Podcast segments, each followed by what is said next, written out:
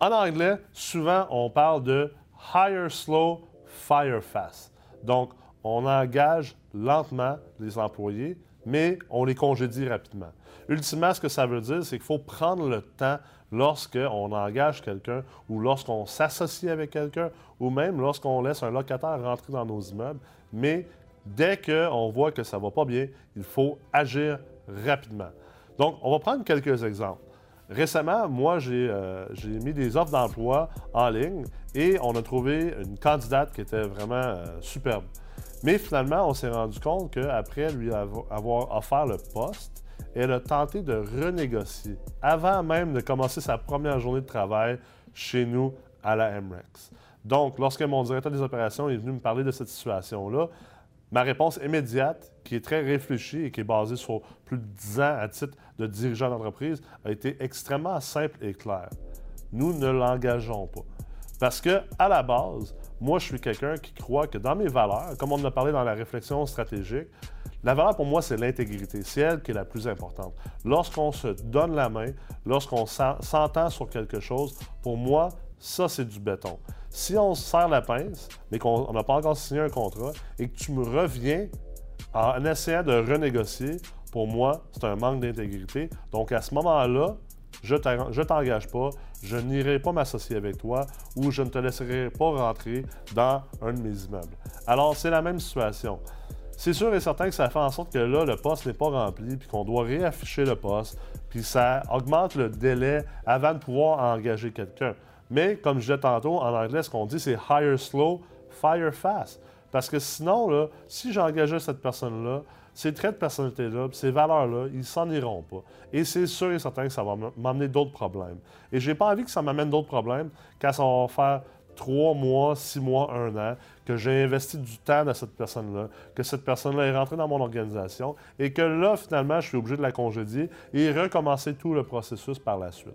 Donc, c'est pour ça qu'on veut prendre le temps de bien engager les personnes qui vont être employées chez nous dans notre société immobilière, que ce soit un gestionnaire, que ce soit un concierge, que ce soit un partenaire comme les banquiers, comme les entrepreneurs en général. Prenez le temps au départ d'être certain que vous faites affaire avec les bonnes personnes parce que ça va vous coûter cher au final. Ça va vous coûter cher de vous débarrasser de ces relations-là. Ça va vous coûter cher en temps, en argent, puis ça va coûter cher. Ça va également coûter cher en émotion.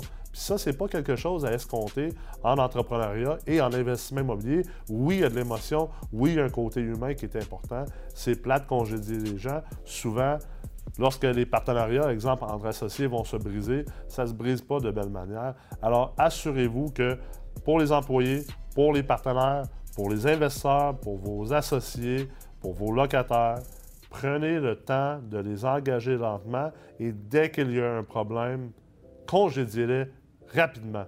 Donc, on prend l'exemple d'un locataire. Prenez le temps de faire vos vérifications diligentes. Est-ce que vous avez regardé leur dossier de crédit? Est-ce que vous avez appelé les endroits où ils ont habité auparavant? Est-ce que vous avez vérifié réellement leurs leur références? Donc, engagez-les lentement. Et du moment que la personne devient un mauvais payeur ou vous donne du trouble, tout de suite, documentez le dossier, déposez-le à la régie et mettez les roues en marche. Parce que vous voulez engager lentement et vous voulez congédier rapidement. Même chose pour un associé. Dès que vous voyez qu'il commence à avoir des problèmes avec un associé, posez-vous pas de questions. Oui, vous allez essayer de faire des concessions. Oui, vous allez essayer de, de remanier tout ça. Mais des pots cassés, c'est des pots cassés, selon mon expérience et des partenariats et des associés. J'en ai eu plusieurs en 12 ans d'affaires. Je peux vous garantir que des pots cassés sont des pots cassés. Et l'erreur, en tout cas dans mon cas à moi, souvent, c'est justement, j'engageais trop rapidement des employés, des associés, et je ne les congédiais pas assez rapidement. Alors, je vous invite à ne pas faire la même erreur que moi. Profitez de 12 ans d'expérience comme dirigeant d'entreprise et appliquez ça tout de suite dans vos modèles d'entreprise immobilière et vous allez voir, vous allez me remercier plus tard. Donc, J'espère que vous allez pouvoir appliquer ça le plus rapidement possible, comme à l'habitude de tous les conseils que je suis là pour vous donner. J'espère que vous profitez grandement de mon expertise et de mon expérience et je vous invite à revenir me voir la semaine prochaine alors que je vais vous continuer de vous partager mes conseils et mes astuces.